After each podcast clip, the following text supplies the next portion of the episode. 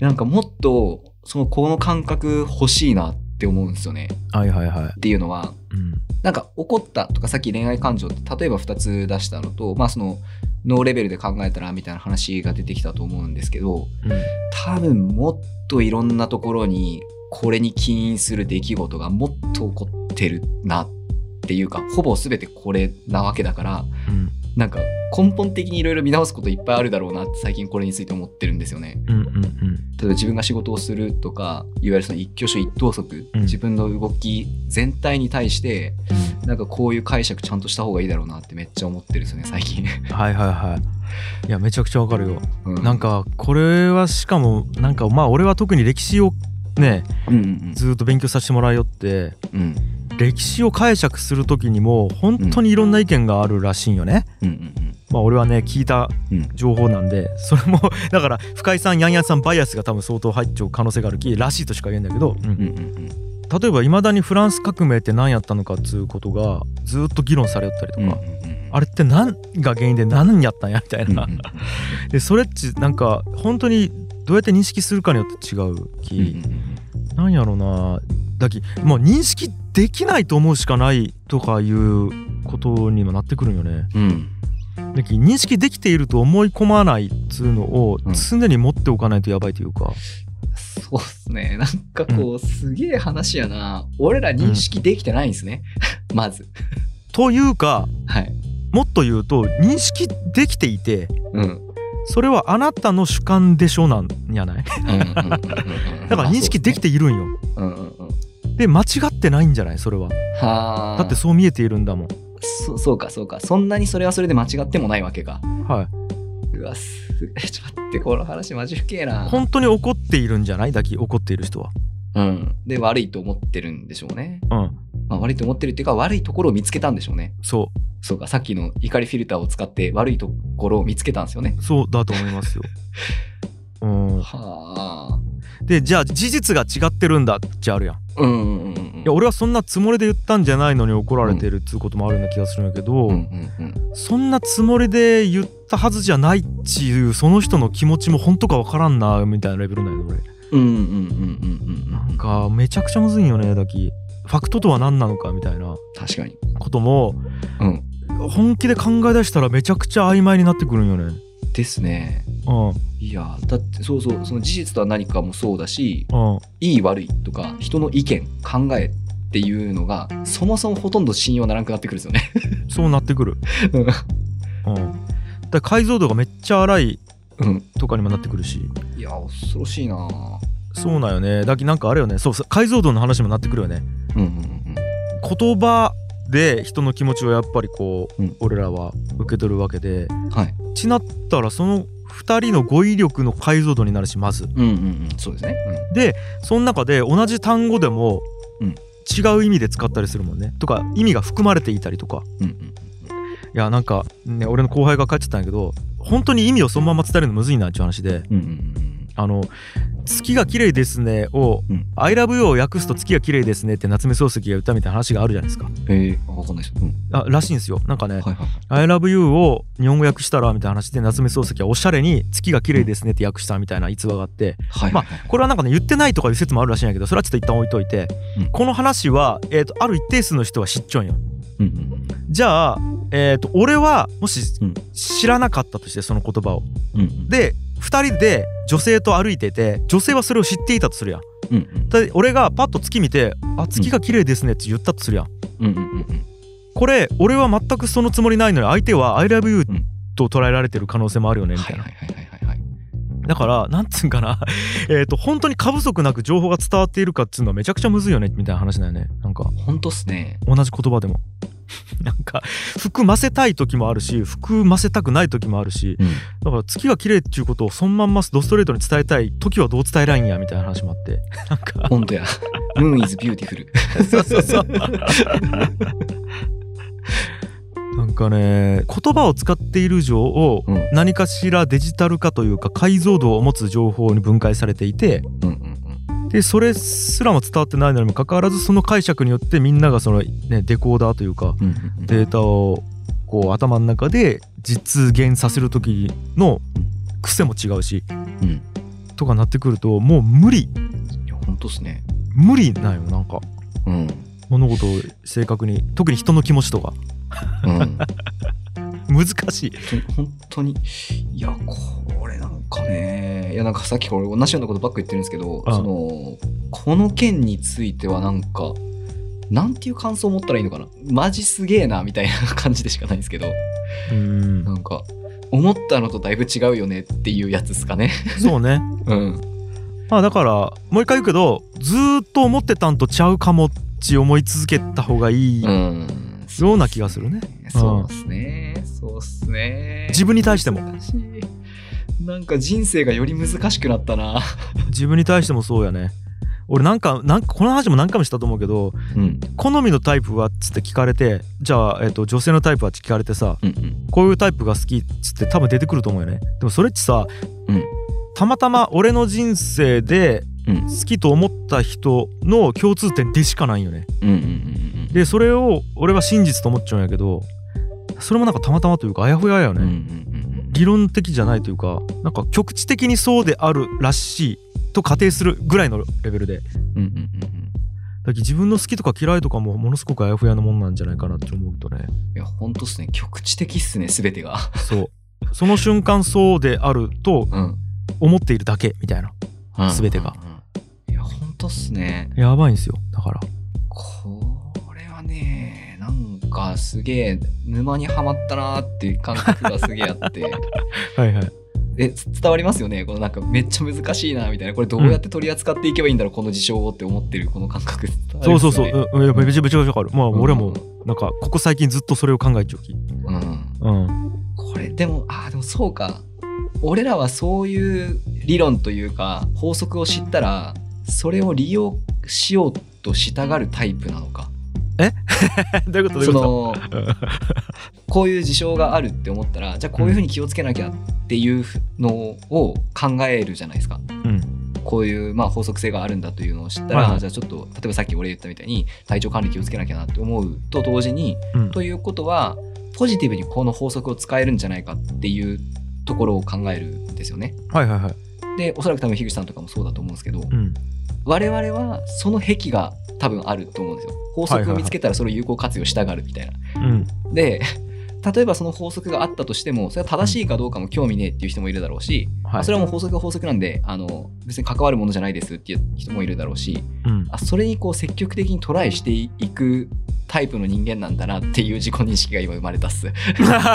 あいいね。超メタやん。はい。うんこれもだき認識の仕方やね。うん。この事象に対する認識の仕方でうん。まずあ知りたいな分析したいな面白いなでそれ知った後に、じゃあ自分どうするかっていうそのうん。知るからアクションまでちゃんと一連の感覚として持っちゃうもんね俺とコバはうん。多分。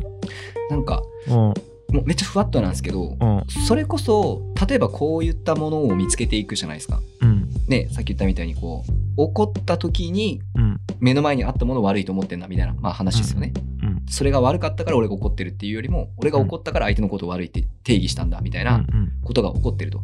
うん。例えばそういうなんか独特の法則性みたいなやつをこう我々が紡いでいくっていうのがこの新型オトナウイルスとしてやっていけたら面白いなって今ふわっと思い始めたんですよね。うん。なんか伝わります、このうんうんうん。認識ハック、みんなで認識ハックしようぜみたいな。ええええわかるわかるこれいいな。なんかやっていきたいですね、この感じ。そうだきなんか本当にさっき言ったように違う眼鏡を付け替えてもらう感覚よねうんうん。と思ったよね視点を変えるというか見え方を変えるというかインターフェースを変えてみるというか、うんうんうん。うん、だからなんか外したいよねなんかこうんう今までの固まった何かをねうんうんうん壊したいというか外したいというか、うん。違う角度から見えたらまた気持ちいいんですよね、多分。と思いますはい。だって樋口さん、あのですね、うんちょっと話がそれちゃうんですけど、はいはいこの件で俺また感じたことが別にあって、ほうほあの親戚巡りみたいなことをしてたみたいな話があったじゃないですか。はいでなんかその家族とかその、まあ、ご先祖様とかその家っていう制度とかなんかそういうものについてなんかいろいろやっぱ考える機会もあったんですよね。うはいはいでその中でいろいろこう見えてきたことがあってほあのですねこれもうほんとふわっとした話ですよ。う、うんえっ、とまずですねうちの親父がおじ父ちゃんにとっての兄ちゃんはいはいと、えっと仲悪いんですよね。うんで,、まあ、でうちの親父は兄貴と仲悪いって話したじゃないですか。うんで、えっと、うちの叔父とうちの兄貴はそんな仲悪くないんですよね。ほうほうほで俺と親父は、うはい。えっと、そんな仲悪くないんですよね。うんうん。俺と兄貴は別に仲悪くないんですけど、ん。えっと、結構口論になることが多いんですよ。はいはい。弟チームと兄チームみたいな感じのが2世代にわたってこう、はい。巻き起こってる感じになってるんですよね。はいはい。で、まあ、要はそのうちの親父と叔父が仲悪いから、うん。まあ、うちの母ちゃんとかは、うん。あのーあんたはあんな風にならんように兄ちゃんと仲良くしいねっつって言ってくれるんですよね。うん。だからこう兄貴と仲良くしようかするんですけど、うん。結構認識の食い違いが起こるんですよ。はいはい。まあ、例えば具体的な話でポンって1個出しちゃうんですけど、あのうちの兄貴がですね前あの NHK の集金の代行の仕事をしてたんですよね。はい。そう会社やってて。うん。でその兄貴がこの間飯食い行った時にその話になったんですよちょうど。うん。で親父に電話した時にそのいや自分の娘その親父にとっての孫がいるんですよ。兄貴の娘、うんうん。はい、にこう合わせる合わせないみたいな話をしてた時に、うん。えっと親父からあのそもそもお前今何の仕事してるんやっけ？みたいな。うんで、あ、いや、今 NHK のその集金の仕事してるようんっていう話になった時に、NHK のあれは、その払わないかんのか？みたいなことを親父が兄貴に言ったと。うんで、で兄貴がこう、いや、それはこういう、こうこうこうやけん払わないかんよって言って、親父がそれに対して、いやいや、こうこうこうですって、いろいろなんか、議論ふっかけてきたらしいんですよね。ほいほで、兄貴は、それに対してブチ切れて電話切ったらしいんですよ。ほいその、俺は、その、娘がおって、その、おじいちゃんに会わせてあげたいと。うん。みたいな話を、親父に電話をしてんのに、はい。その俺が NHK のその集金に行く時の営業トークみたいなやつをなんで親父相手にせないかんのやと。はい。そういう話じゃないやんこの場は、はい。いう風になって兄貴切れて電話切ったっつって言ってたんですよね。うんうん。でその話を聞いて俺は親父の気持ち想像できたんですよ。うん。多分その NHK の仕事はお前それ転職なのかとかはい。そのお前のライフワークなのかそれやる価値あるのかみたいなことを多分問いたかったんですよね。はいはい。その娘もいるっていう中で。うん。でも兄貴からしたらその論点が違うっつうことで切れたみたいなんですよ。うん。でここがすごい平行線で噛み合わないなっていう感覚を見てて思ったんですよ。はいはい。なんていうかお互いがお互いのことを思って言ってる話がはい価値観が違うから通り過ぎていく感じなんですよね。うんうんうんでそのすれ違い方ってめっちゃおじのそれと親父のそれが似てるんですよ。へえでうんその今の話で俺は多分うちの親父はそれを言いたかったんじゃないと思うよって俺は思うわけじゃないですか。うんだから親父側の考え方だと思うんですよね。うん気持ちわかるって感じやねそうそうそうそうそう。はいはいで、俺と兄貴が口論になる時も、すごくそれと似た構図で口論になることが多いんですよ。はいはい。つまり何が言いたいかっていうと、うん。うちのじいちゃんがうん。持ってた、その文化的な情報とうん。DNA 的な情報の中で、うん。そこから元にして、親父と叔父が生まれてきてるわけじゃないですか。うん。そこから受け継いだものが、俺とか兄貴にも必ずあるわけじゃないですか。DNA にしろ、その文化的情報にしろ、その生活規範もそうだし。うん。で、その中で相反する者同士がうん。常にあって、うん。そこがぶつかり合い続けるんだうん。っていうことに気がついたんですよ。うんうん。すごく自然のことだなっていうふうに見えたんですよ、俺には。はいはい。で、カルマってこれのことだ 面白いね。わかります？わかります？伝面白いね。わります？うん。で、俺これ、ちょっと例え別のものにちょっと変えてみますね。うん。自分の会社があるとするじゃないですか。うんで、今、俺 ITINS ラボってやってて、例えば、えっと仕事の時間を無駄にするなって俺の考え方があったとしますよね。はいでそれと別にいやそんなに時間にせかせかしながら働くのやめようっていう考え方が俺2つ持ったとするじゃないですか。はいはいで俺の中ではその両立できうるんだけれどもうん場合によってはそれバッティングする考え方じゃないですか。はいはいで例えば仕事上のルールとか下のスタッフとかにそれをこう下ろしていくんですよね。うんそのせかせかするのはやめようとか、うんでも仕事の時間は大事にしようっていうのをこうやっていった時にうんそのスタッフとスタッフ同士とか、えっと、ルールとかが例えば、えっと、A っていうスタッフはうんせかせかするのやめようっていうルールがすごく自分にしっくりきてると。うんで B っていうスタッフは仕事の時間を大事にしようっていうルールがすごくしっくりくると。はいでこの A のスタッフと B のスタッフが揉めてるとするじゃないですかその時間について。うんそれっておそらく俺個人が抱えてる葛藤とフラクタルすると思うんですよね。いいねということは自分がその相反する2つの理念を持ち合わせて物事を作っていく。でこれがどんどん大きくなっていくとうん。その中で例えばそのまた下のスタッフとか、うん。えっと、お客さんとスタッフとかで似たような揉め事が常に起こっていくんじゃないかと思うんですよ。うん。つまり俺が自分の中に相反する2つのテーゼを持っている。これが俺が生み出す ITINS ラボという会社にとってはカルマになる。はい。っていうことだと思うんですよ。もうすごいビンビンビン来る俺今、うん、ビンビン来るよ。いいよいいよ、そうだからうん。きっとご先祖様とかからうん。その受け継いできたそのおじいちゃんの中にあった2つの性格とかうん。生まれ育った環境の中とか DNA とかで、えっと、2つの相性の悪い要素がおじいちゃんが2つ持ってたと。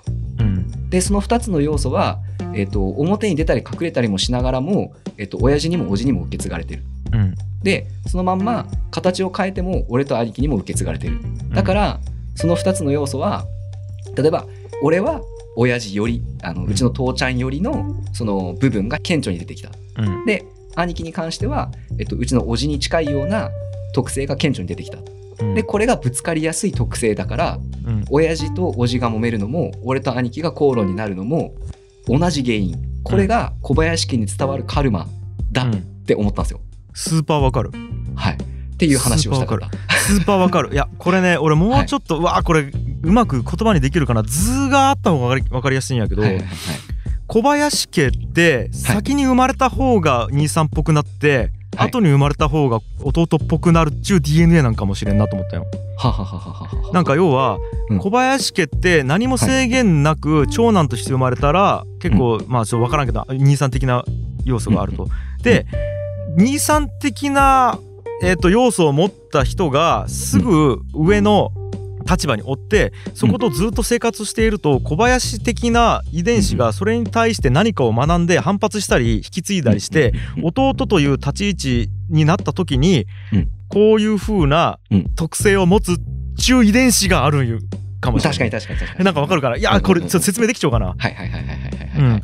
小林遺伝子っつうのは多分もしかしたら1個の特性があって、はいはいはいはい。兄っていうなるほど型にはまったらこうなる弟っていう型にはまったらこうなる。要はそのはい。プロパティをはい。小林っちゅうなんかこう オブジェクトがあってプロパティ兄っち入れるとこういうファンクションがあるみたいな。んでプロパティ弟っち入れるとこういうファンクションになりやすいみたいなのがあってでもオブジェクトは1個みたいななんつうかな。いやいやもうなんか本当多分そんな感じのイメージですね。うんうん。そうよね。うん。いやー超わかるわこれまた深い話じゃないですかこれめっちゃ。あーでなかなか変えれんのやろうな。なんかもう遺伝子的な何かがあったりして。うん。うんうんうんうん。いやーうちもあるもんね。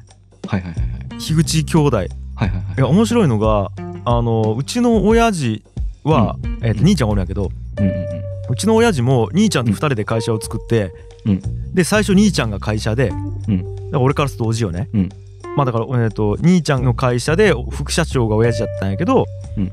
兄ちゃんが、えー、と町会議員になるっつって。うんうんで辞めてってで、弟であるうちの親父が会社引き継ぐんやけどはあ。これ全く俺も同じなんよ。オフィス樋口。うん。本当やん。で、えー、とうちの親父の兄ちゃんの場合は、うん。まあ町会議員になるっつって出てったんやけど俺は、あ政治家ではないんやけどちょっと町のためにやるっつって、うんうん。出てったやん。うんうんうん。とかね。いやお見事っすね。お見事なんようん。はそうでえっ、と一回うちの親父会社潰れかけちゃうんやけど、いはいはいはい。見事に俺も太陽も会社潰れかけちゃうよはいはい。とかねだけどやっぱくうんカルマなんよねこれカルマっすよね。でカルマという言い方をするとうん。なんやろなちょっとうん負の方向から見るよねうんうんうんなんかこうんうカルマっち、まあちょっとどういうイメージを皆さん持っちゃうか分からんけどちょっと呪い的なうん。やつあるね、でも特性値を持ったらそりゃそうやろって感じだよねそうですね。うん。そりゃそうですね。そうそうそうまあね前回の話じゃないけど前編の話じゃないけど、うんあれやんいいも悪いもその認識次第というかうんうんうんうんうん。課題やなと思うか悪いこと起こったなとか呪いやなって思うかっち、うんなんかこうね人の認識次第だけどまあうんそういう特性を持っちゃうっていうかそれを引き起こしやすいというか、そっちに寄っていく特性を持っちゃうなと思ったらそうよね。いや本当っすね。うん、と思った。でなんか。その俺これでですね思ったことがあって、あのーおじと親父が仲悪いって言ったじゃないですか。うん。でやっぱそれを見てるからうん。俺と兄貴が仲良くやれるか不安になるっていう精神的作用もあるんですよその情報的作用というか。ああなるほど。はい。影響されるってことね。そうですそうですそうですそうです、うん。なんかそういうのに引っ張られてる部分もちょっとあったりもするだろうなって思ったりとかしてめっちゃ例えばの話なんですけどううん。ということは、えーとまあ、小林家代々例えばその兄弟が喧嘩しやすいなんていうか遺伝子がありましたとするじゃないですか。はい。でその時に俺が今世で、まあ、その要は代々受け継がれてきてるわけですよね。で今世で兄貴としっかり仲良くやっていくことができればうん。次の世代にはそのなんていうかある意味その解消した状態でパスできるんじゃないかなハックよね。その解決策はそうのん。先祖が見つけたぞっていう状態で子孫にパスできるんじゃないかって思ったりしたんですよ。うんうんうん。だからそういうなんかその自分に切っても切り離せない特性みたいなののうん。倒し方。倒し方っていうかクリアしてみる。うん。っていうことすごく大事なんじゃないかって思ったみたいな話なんですけど。いやー超わかるな。うん。そうなんや。だけどなんかこうえっ、と、ある課題なんよねそれが。えっ、と小林家に代々伝わるあるかある課題みたいなのがあって、で課題に対するソリューションをねうんうんうん。要は親の背中として見せることができたら子は同じ課題を抱えんでいいかもしれんみたいな話だよね。うんうんうんうん。うん。でなんかよくカルマっち7代続くみたいな話があるんやけど。大体その関係性におけるソリューションを見つけるのに7代ぐらい平均かかるんじゃねえかなみたいな話かもね。なるほど。うん、1代目2代目ぐらいはあれこの課題っちこの家に代々伝わるようになんかあるなっていう認識をしてはい。はいで3代目4代目ぐらいで何か解決するためのなんかアクションをしてうんうん。でデータを取ってあれ違うんじゃね違うんじゃねみたいな。で5代目6代目ぐらいで実証実験してやっと7代目ぐらいで完璧な解決を導けるみたいな。うんうんうん。なんかありそうやね。ありそう。うん。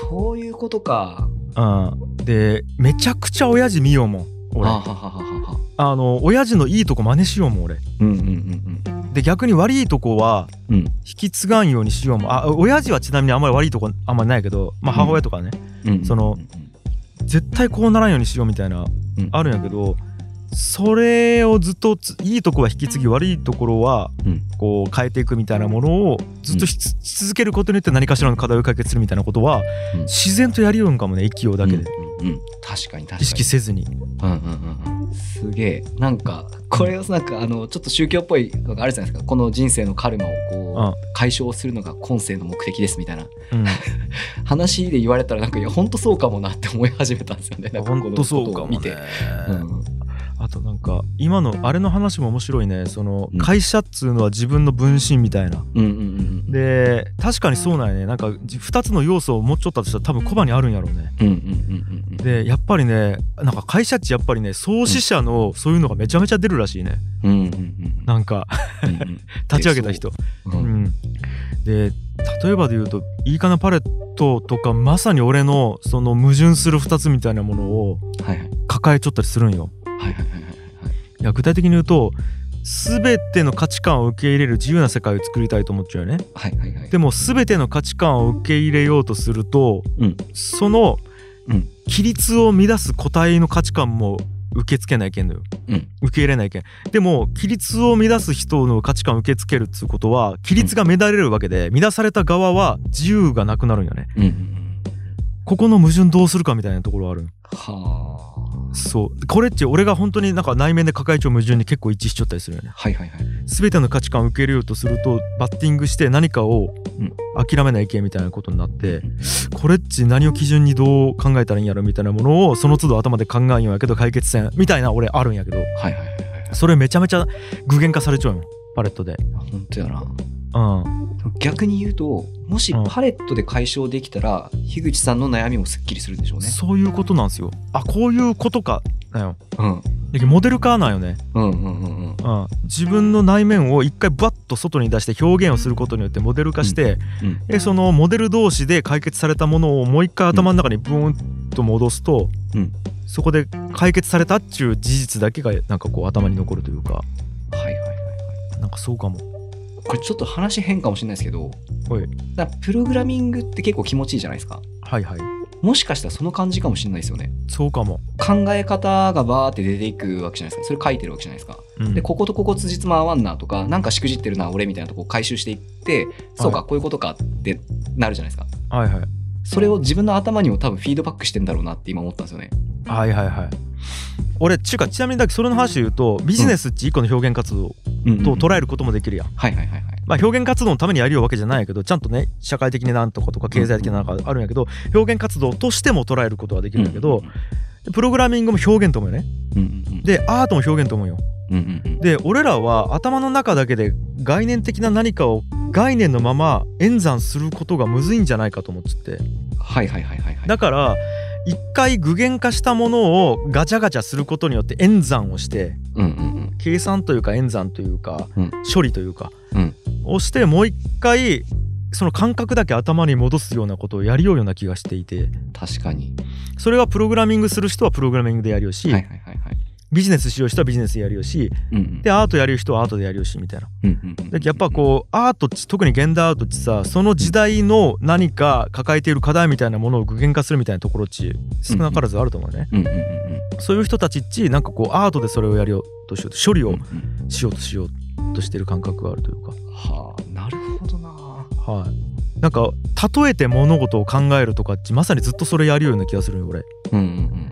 俺よくゲームにこの世界を例えたりするんやけど、うんうんうん。ゲームという具現化されたものに一旦落とし込んで、うん。それで処理をしてもう一回戻すよね頭の中に。うんうんうんうん。でモデルがポンポンポンとこう概念と具現で行ったり来たりしようよね多分。うんうんうんうん。抽象と具現かな、うん、うんうんうんうん。そう考えるとはい。人間としてこうやってはい。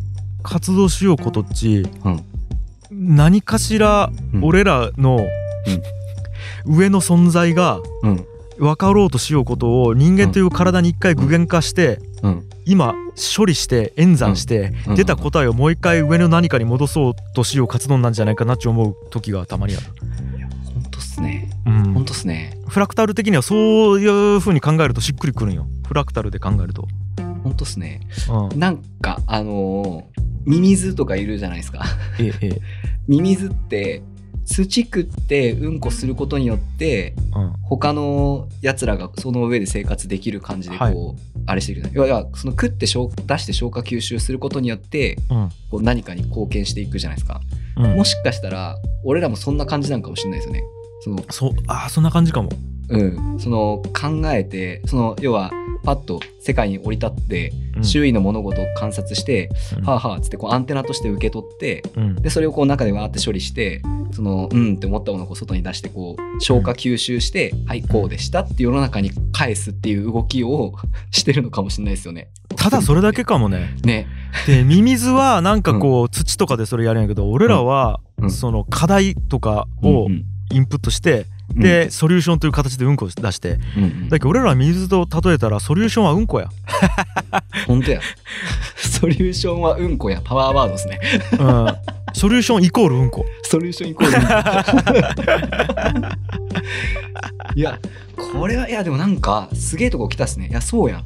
うんもう、人間はきっとこの世に産み落とされて、みんなでこう、畑を耕すみたいな感じで、うんソリューションを生み出してるんでしょうね。それだけな気もするんよねね。俺。ちょっとむちゃくちゃなこと言いようきましてきたけど。いやマジでそう。でそれを個人個人のうん裁量で個人個人のちっちゃい分野でやるんやけどだってミミズは別に世の中のためにどうとか思ってなくてうん、うん食ってうんこしようだけなんよね。うんうんでもそれをめちゃめちゃ神の視点から見るとミミズが一個生態系の中でこう作用しようみたいなことがうんうん起こる起こっちゃうんよね。でもミミズは気づいてないみたいな。うんうん俺ら人間がしよう活動全部そうなんじゃないかとかいう気になってくるよね。これ本当っすね。うん。なんかよかった。意味あるっすね、じゃあ、俺らの日々の活動は。と思うけどね俺は。うんうん。うん何の話？マジでそれ。マジでそれ。何やったっいやでもなんかすげえ気づきを得た気がしてますよ俺は勝手に。あ本当っすか？うん。何やったっけ？えっとえっとね。あ兄ちゃんがはい。怒った時にはい。怒ったら相手が悪いみたいな話やわ。そうそうそうそう。俺俺がムカついたってことはお前が悪いんだっていうことを言い出したっていう話そっかそっか。えらいちょっと変なとこに来たな。なんやろこの世界は。いやマジで間違いない。いやーやっぱ俺ら二人おったらくっせえうんこ出るね。出ますね。くっせえうんこ出たわ。そしてくっせえうんこが好きな人たちがこれ聞いてるんでしょ。小林どもがねこれぞ新型大人ウイルスって感じですね、本当ね。いやめちゃくちゃ楽しかったなで、あーちょっとみんな感染していろんなうんこ出してってください。いや面白かった素晴らしいはい。じゃあ、お後がよろしいようで、今回はここまで。はいよありがとうございました。あらーす